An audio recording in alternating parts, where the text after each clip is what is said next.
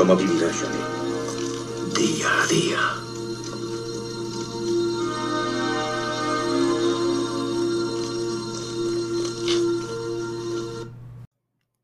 Viernes 27 de mayo de 2022. Aunque es probable que este audio no me haya, no me haya dado tiempo a subirlo el viernes, antes de las 12 de la noche del viernes, y se suba unas horas después. Pero en fin, lo podéis oír a partir del sábado, ¿no? Y bueno, pues pasamos como todos eh, los viernes a comentar las películas que estrenan en el cine este fin de semana y tenemos que hablar de la película Top Gun 2 Maverick, que es la que más me interesa.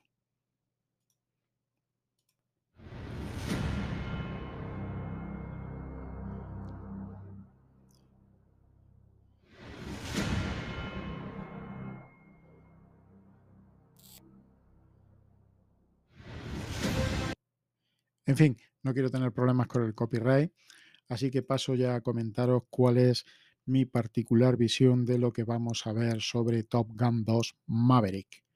Bueno, pues en esta película vamos a ver, mm, lógicamente, eh, una historia prácticamente igual o muy parecida a la que vimos en Top Gun 1, ¿no?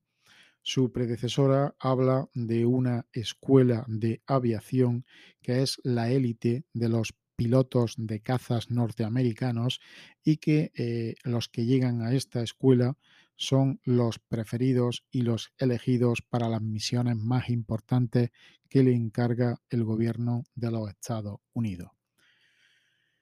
En fin, aquí mm, el, piloto Pete Maverick eh, vuelve a, a, esta academia ya que su antiguo eh, enemigo o compañero en la primera película, eh, Val Kilmer, que lo llamaba eh, Iceman, el hombre de hielo, lo designa a él para, una, para que sea el instructor de una nueva misión muy peligrosa que se tiene que llevar a cabo en el gobierno de los Estados Unidos. ¿no? En fin, vamos a ver una buena película de efectos visuales alucinantes, con escenas eh, con los aviones rodadas que, te van a dejar boquiabierto, velocidad, peligro, camaradería entre la tripulación y sobre todo eso, ¿no? Una acción aérea trepidante. La película también nos va a mostrar un duro golpe emocional que va, que va a sufrir Maverick, porque al regresar a entrenar a esta escuadra de pilotos, se va a encontrar con el hijo de su difunto amigo Gus. Eh, en fin, eso le va a poner el puntillo emocional y creo que para mm, sustituir a la impresionante Kelly McGillis, que lógicamente ya tiene 30 años más y no estará tan guapa como estaba hace 30 años. Eso nos pasa a todos, ¿no? Porque todos envejecemos, salvo Tom Cruise, que parece que no envejece nunca, porque este tío, por muchos años que tenga, yo no sé por dónde debe de andar, pero tendrá seguramente 60 tacos por ahí. Y el tío parece que tiene 45. Bueno, pues aquí creo que le han puesto en sustitución de, eh, de Kelly McGillis le han puesto a Jennifer Connelly. Jennifer Connelly la conocéis por otros trabajos que ha hecho, es una morena impresionante y esta es la que va a enamorar un poquito a nuestro héroe en el cielo eh, Maverick, ¿no? En fin, eh, los que somos como yo, ya mm, pasamos los 50, pues mm, esta película necesitamos verla porque la primera nos ofrece tanto mm, nostalgia como reinvención, ¿no?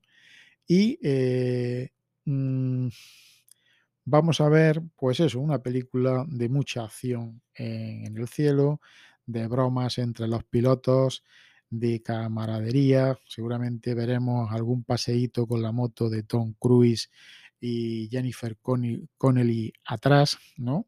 De paquete.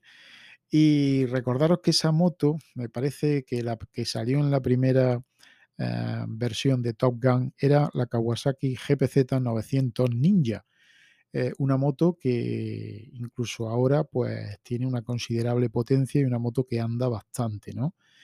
Eh, yo tuve, la primera moto que tuve fue una GPX Ninja, era una 600 y le daba un aire a esta, a esta moto, pero creo que la GPZ 900 era más cómoda y la que yo tuve tenía una postura de conducción mucho más radical. Luego tuve una GPZ 500 de segunda mano, que la verdad es que me encantaba esa moto. Era una moto bicilíndrica y la postura de conducción era muy cómoda, pero en fin, las motos ya las dejé hace ya bastantes años y antes de, operarme de, de, prótesis de rodilla, pues también vendí un scooter que tenía de 350 centímetros cúbicos, no un gran scooter, una gran DIN. Ahí se acabaron ya mis aventuras con las motos porque la rodilla no me ha quedado para, para mucha alegría. En fin, eh, deseando ver esta película, me trae recuerdos, me trae nostalgia, me trae sobre todo una banda sonora que recuerdo de la primera que era excepcional y creo que esta pues va a seguir siendo lo mismo, una película de culto que quizás sea la última que se grabe ya sobre acción eh, con aviones en los cielos y además de este tema, que sepáis que no hay muchas películas. La cinematografía no está llena de películas, de muchas películas de, acción trepidante en los cielos con estas máquinas tan, tan, tan rápidas, ¿no?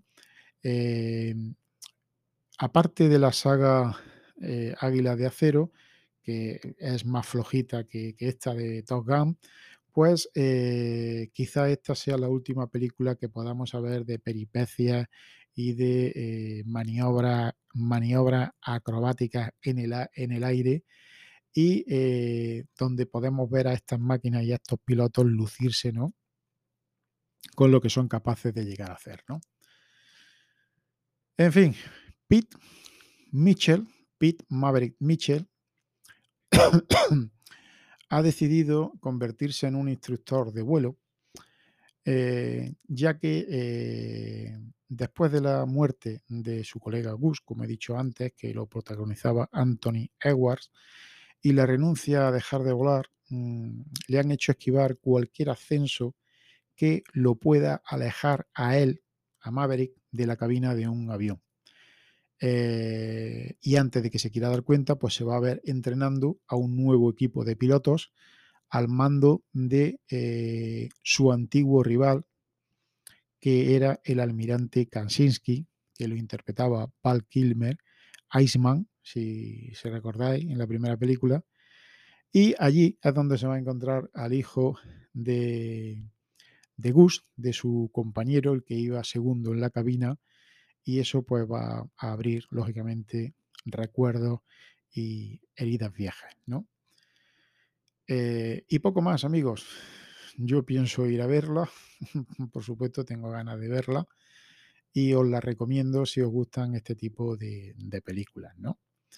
Eh, quiero recordar que Val Kilmer ha pasado por muy mala época y ha superado un cáncer de garganta. Incluso en la foto que sale en el tráiler lo veo muy hinchado, muy viejo y seguramente sea pues resultado de, esa mala racha y de los tratamientos que le hayan tenido que dar para superar su cáncer de garganta. Pero bueno, lo importante es que lo supere. Val Kilmer es un actor que a mí, para mí, tiene películas bastante buenas y no ha tenido mucha suerte con la carrera cinematográfica que ha, ha tratado yo creo que bastante mal a, un buen actor. Mm, a mí, por ejemplo, me gustó en la película Hit, que trabajaba, que trabajaba con Al Pacino y con Robert De Niro, y también mm, recuerdo otras en las que interpretaba bastante bien, pero las que no me gustaban mucho en las que hacía de héroe eh, juvenil y de, y de humorista ha venido a menos, ¿no? En fin, creo que a este actor le hubieran podido sacar eh, bastante más sustancia si su carrera artística se la hubieran llevado de otra forma. Pero en fin, eh, lo dicho, al cine, a ver esta película y, y ya me comentáis qué os parece, ¿vale? Venga, eh, si vais a salir al- a, a la carretera este fin de semana, recordad que hay que tener precaución, no bebáis y conducid respetando los límites de velocidad y las normas de circulación, ¿vale? Y usad el intermitente, usad el intermitente que son esas palanquillas que hay a la izquierda del volante, ¿eh? Esa palanquilla que eso si le das para arriba y para abajo hace su efecto y así pues el que va detrás no tiene que averiguar a dónde vas a tirar tú, a la izquierda o a la derecha. Ya sabemos que tú sabes muy bien para dónde vas a ir. Pero esa palanquilla que hay ahí a la izquierda hay que utilizarla, hay que utilizarla más porque eso da lugar a muchas confusiones y a muchos accidentes.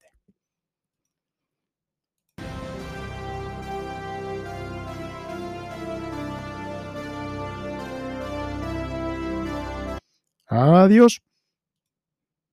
Esta misión ha terminado, Rambo.